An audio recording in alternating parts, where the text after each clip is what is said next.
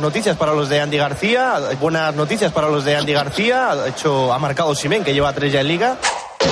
Andy García. Andy García. Bueno, eh, Sí, sí. hola, Axel, hola, Hola, Axel. hola, ¿Qué Axel. Hola, hola, Axel. Oye, eh, bueno, eh, quería decir Rudy García. Ya, ya lo sé. Bienvenido a mi nuevo colega del fútbol internacional, A Mansilla, sí. Mansilla. Sí. Mansilla tiene un color especial. Sí. Sí. Oye, y muy bien en la Condis que ayer ya se olía que Ansu Fati iba a dejar al Barça y se iba a ir al Brighton. Me gustaba más al Southampton, pero se va al Brighton. Vale. Tiempo de juego el domingo. Gran Premio de Holanda de Fórmula 1. Unos catedráticos universitarios que estaban en el circuito se colaron en el micro de Carlos Miquel. Sí, sí, ahí está, está encima ya. Está encima, vamos a ver, ahí va, ahí va por dentro. Se tira por dentro Alonso, lo pasa, lo pasa, lo ha pasado. Ha pasado a Carlos Sainz. ¡Gol, gol, gol, gol, gol! Pero bueno, ahí está. Estos son los está la cosa. holandeses mamaos que se cuelan. Sí, por es- efectivamente, holandeses mamaos, que al próximo que haga un reportaje, que civilizados que van en bici, les recomiendo que vean aquí mamaos. ¿Vale? Muchas gracias, hombre. Muchas gracias, compañeros del Grupo Risa. Habéis sido. ¿Puedo, puedo, puedo saludar? Sí, Rubia le saluda. Quiero mandar un beso muy fuerte a Mónica Marchante Sí. y otro, un beso fuerte a Miguel Rico, porque le he llamado y no me quiere re- responder la No llamada. me toques ese tema que bastante, lo, bastante mal lo pasé yo, capullo. Buenas noches. Buenas, Buenas noches. noches, Whopper, también a ti. Un abrazo a todos. Adiós. No voy a dimitir. Señoras, señores, hasta aquí el partidazo. Volvemos mañana a partir de las once y media de la noche. Ojalá que sea otra gran tarde, noche de radio, porque mañana tenemos tiempo de juego, tenemos la Vuelta a España eh, por la tarde, tiempo de juego con el sorteo de eh, la Champions y por la noche el partidazo a las once y media. Aquí les esperamos. Gracias por escuchar. Adiós. Soy el fuego que arde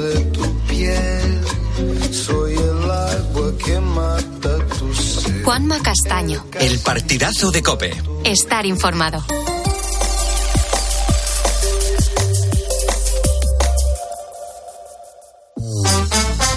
Beatriz Pérez Otín. La noche. Cope. Estar informado.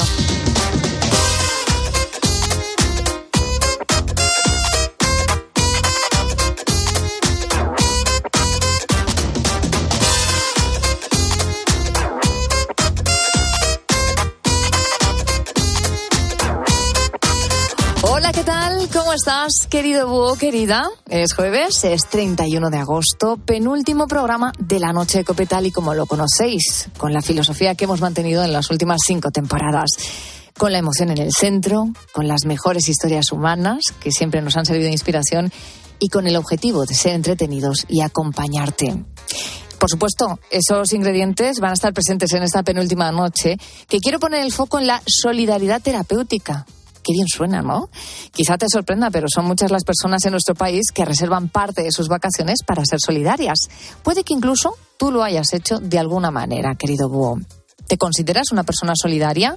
Según un informe de Acción Solidaria, alrededor de 2,7 millones de pers- personas en España participan en acciones de voluntariado, de las que 850.000 son jóvenes. Y no está nada mal, ¿no te parece? Lola es voluntaria en Badajoz. Ella dedica todo su tiempo a ayudar a los demás en diferentes sitios. Pero para ella, ¿qué es la solidaridad? ¿Y qué es lo que hace exactamente? Para mí la solidaridad es ayudar a los demás en la medida de tus posibilidades. Mm, Yo actualmente estoy mm, jubilada, con lo cual eh, puedo disponer de mucho tiempo y es, se lo estoy dedicando enteramente al voluntariado. Esta noche queremos detenernos en los beneficios que tiene para nuestra salud ayudar a los demás. Nos preguntamos si ser solidario puede convertirse incluso en adictivo. Para ello hemos invitado al psicólogo Pedro Martínez y también te voy a presentar a Sonia Naranjo. Tiene 47 años y desde niña ha estado ligada a las labores de acompañamiento y voluntariado. El último, integrar a dos familias ucranianas en su localidad. ¿Hasta dónde llega nuestro compromiso social? Este es nuestro, nuestro tema de portada, el que vamos a abordar en esta primera hora de, de la madrugada. Pero contigo, querido Búho, vamos a hablar del estrés.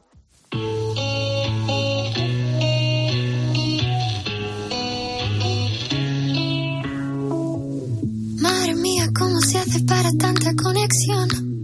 Tú lo sabes, yo lo siento, vamos a otra habitación. Esta canción se llama Formentera. Yo no estaría muy estresada, Carlos Márquez, si en estos momentos hiciéramos la noche de cope desde Formentera. Claro, si vamos tú y yo. Ahora, si eres un camarero que ha estado en Formentera este verano, algo estresado seguro que ha estado. Ay, te digo, estre- te digo bueno. camarero por decir una, una profesión de esta que, que es... Que es estresante, que es especialmente en verano. Efectivamente.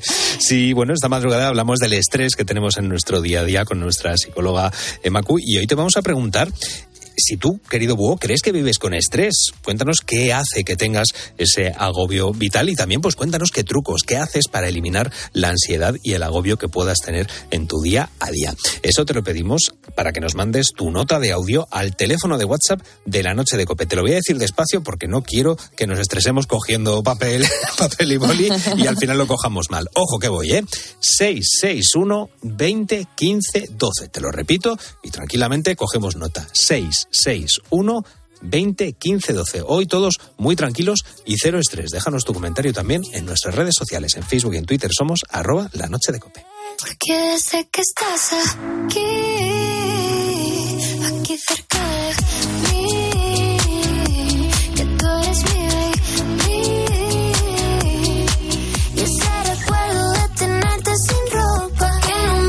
demostrado que la solidaridad aporta al que da y al que recibe. No lo digo yo, lo dice un estudio desarrollado por la Facultad de Psicología de la Universidad Complutense.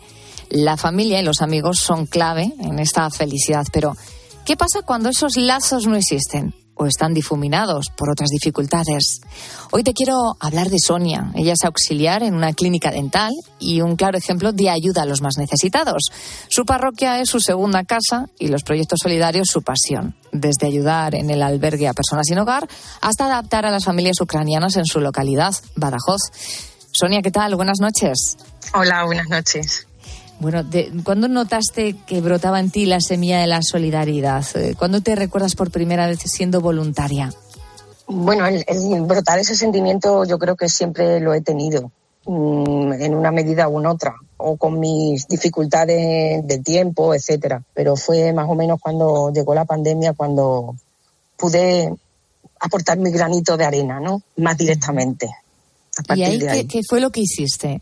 Pues en ese momento yo, mi empresa se, me puso en ERTE y me encontré de la noche a la mañana sin poder hacer nada, ¿no? Mm, Como impotente. Cuando yo veía gente de mi familia o amistades porque iban a sus trabajos, a, a que trabaja en un centro comercial, etcétera. Y yo me sentía como un poco frustrada. Y luego, bueno, gracias al párroco de la parroquia, a Santi, que me ofreció la posibilidad de empezar a llevar menús diarios que, que hacían varios locales de mi ciudad para familias más vulnerables y así empecé poco a poco. ¿Y qué recuerdas de tu primer día de voluntariado? Porque me imagino que es como el primer día de escuela, un poco nervioso, ¿no? Un poco de a ver si lo voy a hacer bien, ¿no? Eh, conocer gente nueva. ¿Cómo fue ese primer día? Claro, bueno, ese primer día también un poco de miedo, ¿no? Tampoco sabía cómo me iban a recibir las familias, etcétera, pero bueno, con ilusión, con cariño, pues se hace todo eso. Y no, no, no supone un, un mal trago ni, ni un, ¿cómo se dice? Un esfuerzo. No, te sale, te sale y ya está. ¿Qué te aporta para que sea una constante en tu día a día desde entonces? Pues mira, a mí me aporta, no sé, serenidad, que doy algo de mí y no sé, luego la respuesta de las personas, una simple sonrisa por haberles escuchado y la satisfacción de, de haber hecho algo por alguien, aunque sea mínimo, aunque sea la escucha, ¿no? Que tam- también es importante en cierta manera y en ciertas personas vulnerables. ¿Crees, eh, Sonia, que la solidaridad de alguna manera se puede convertir en, en adictiva precisamente por esa buena sensación que se le queda a uno? Bueno, no sé si llamarlo adicción o, o qué palabra emplearía, pero sí que, que cuando empiezas y, y te piden más, por ejemplo, nunca, nunca dices que no, por lo menos en mi caso. Si está en mi mano, no, no dices nunca que no. ¿Qué momento ha sido para ti el que más te ha impactado desde que eres voluntaria, de todo lo que has vivido? Pues mira, iba a decirte que a lo mejor la gente que he conocido en el albergue, ¿no? Sus particularidades, algunas personas que, que bueno, que están en esa situación por conflictos familiares o por adicciones, etcétera. Pero después de haber estado con las familias aquí ucranianas, eso es lo que más me ha, me ha despertado un poquito así, no sé, es que es complicado. Si te pones en su lugar, eh, solo con ponerte en su lugar, haces todo lo que sea por porque se, se sientan bien, acogidas, con respeto, claro está. Con dignidad, claro, claro. ¿Siguen llegando. ¿Siguen llegando familias ucranianas? Eh, posiblemente sí. Lo que pasa que como yo solo estoy centrada en, en aquí con estas familias, eh, no sé en concreto, pero sé que también Cruz Roja está acogiendo a, a familias. Una de, las hecho, son mejores solo madres, madres con sus hijos. madres, claro, porque los hombres tienen la obligación de quedarse en el conflicto, luchando en, en su Mm. país. Eh, una de las mejores herencias que podemos dejarle a nuestros hijos son los valores. En tu caso, ¿cómo le inculcas a tus hijos el ser solidario? ¿Ellos colaboran de alguna manera? ¿Te preguntan por qué lo haces? ¿Te echan de menos cuando no compartes todo tu tiempo con ellos o lo comprenden? No, lo comprenden, lo comprenden perfectamente. De hecho, alguna vez que no he podido ir, tengo como una especie de horario fijo, eh, eh, por ejemplo, en el albergue. Y alguna vez que no he ido, dice, mamá, ¿y hoy no has ido al albergue? Y eso. Y no, ellos están concienciados también. Ellos, de hecho, mi hijo mayor también ha estado en alguna ocasión colaborando en, en reparto de alimentos. Decía la Madre Teresa de Calcuta que si no vives para servir, no sirves para vivir. Al final la solidaridad es invencible y solo sabemos de sus beneficios cuando la practicamos. Gracias, Sonia, por ser solidaria, por compartir tu tiempo con quien más lo necesita, por inspirarnos y compartir también tu experiencia con todos los oyentes de la noche de Cope. Un abrazo, buen verano. Gracias. Un beso para todos.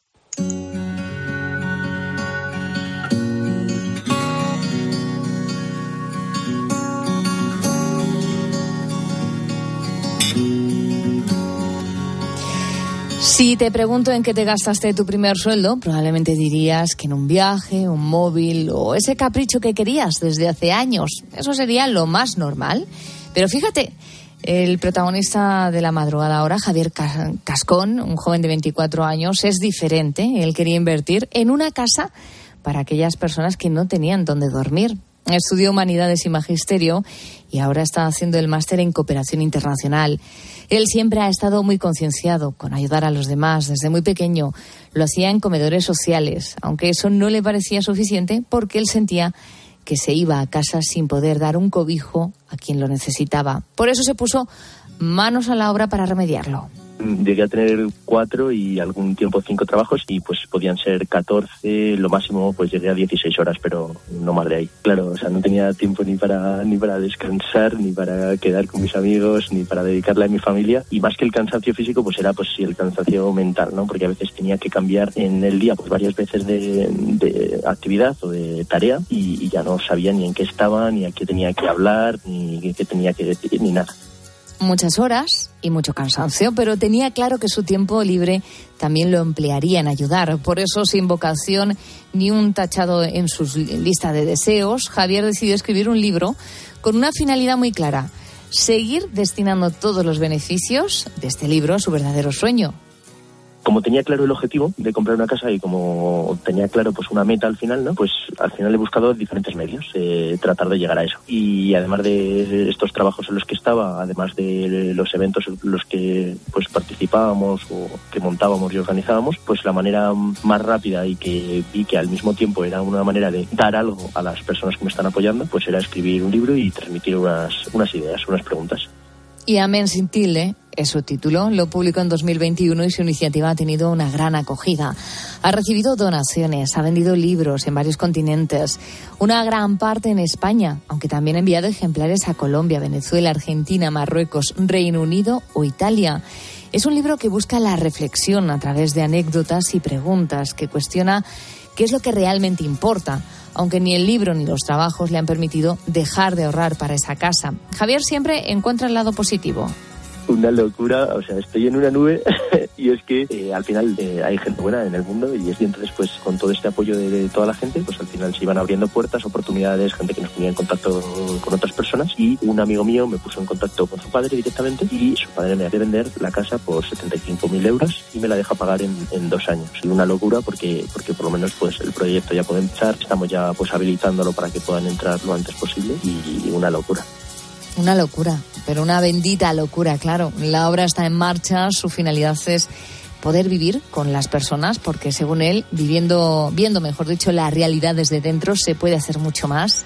Esa frustración que surgió cuando tanta gente llamaba pidiendo un hogar, hoy se está convirtiendo poco a poco en el cambio de vida para mucha gente gracias a él.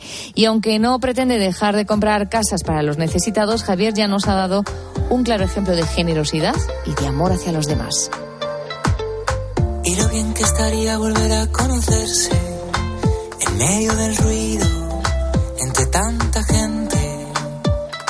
Volver a la primera vez que te tuve delante, la primera palabra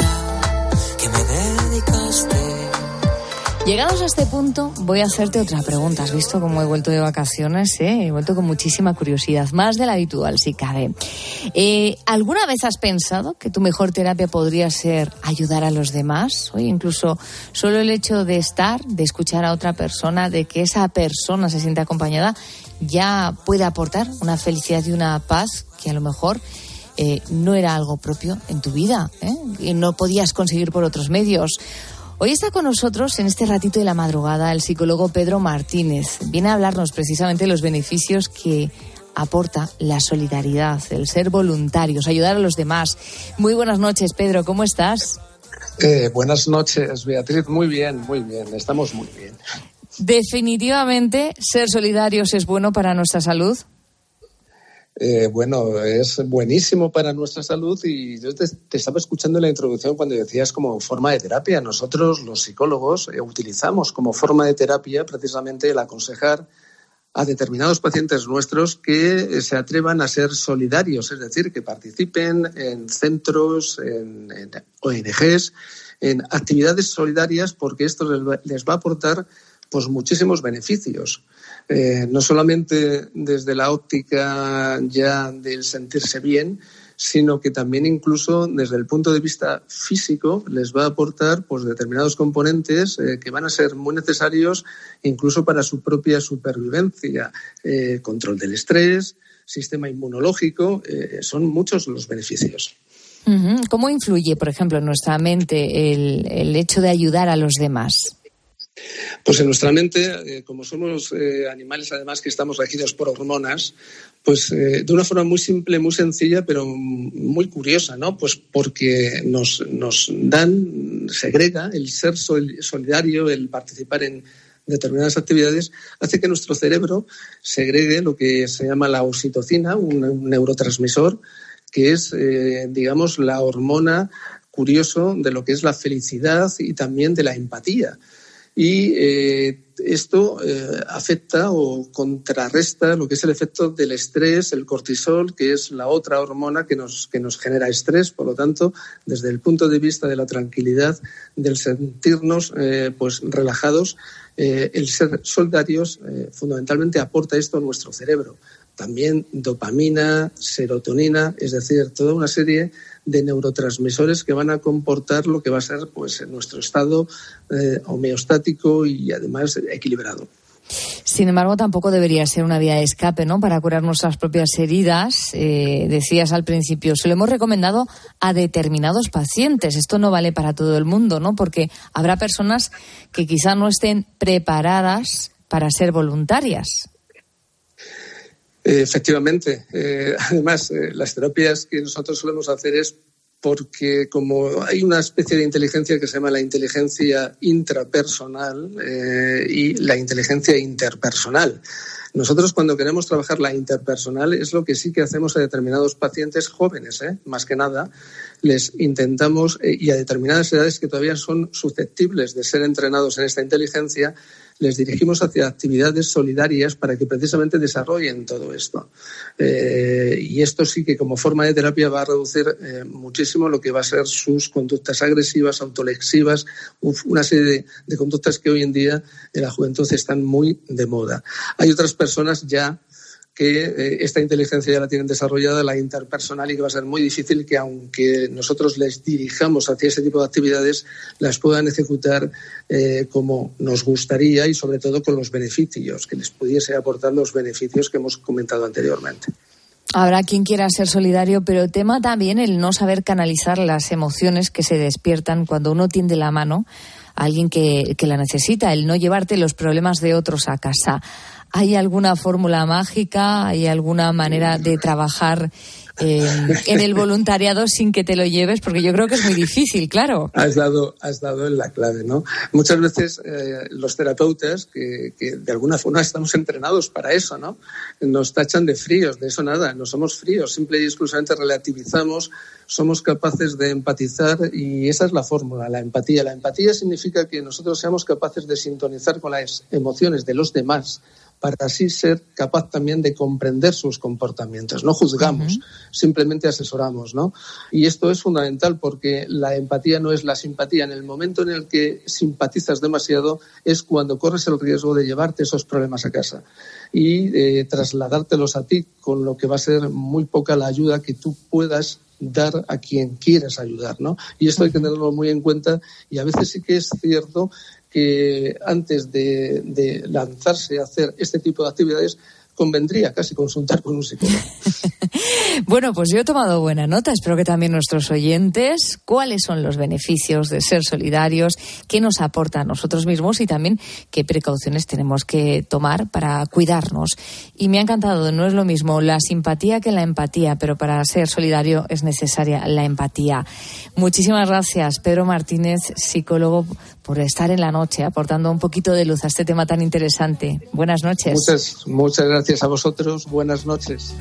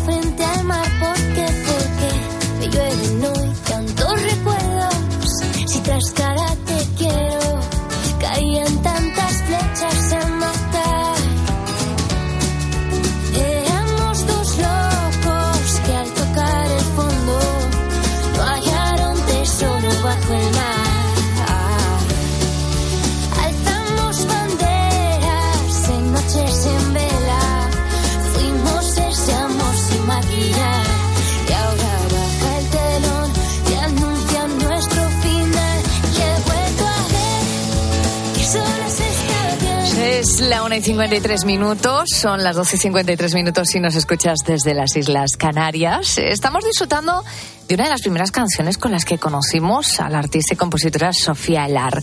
Ella va a ser una de las protagonistas en la noche de Cope, en esta última noche de agosto en la que van bajando las temperaturas. ¿eh? Ya sabes que a partir de, eh, me parece que es el jueves y el viernes. Hoy, hoy es jueves, Carlos Márquez, sí. Hoy es Eh, jueves.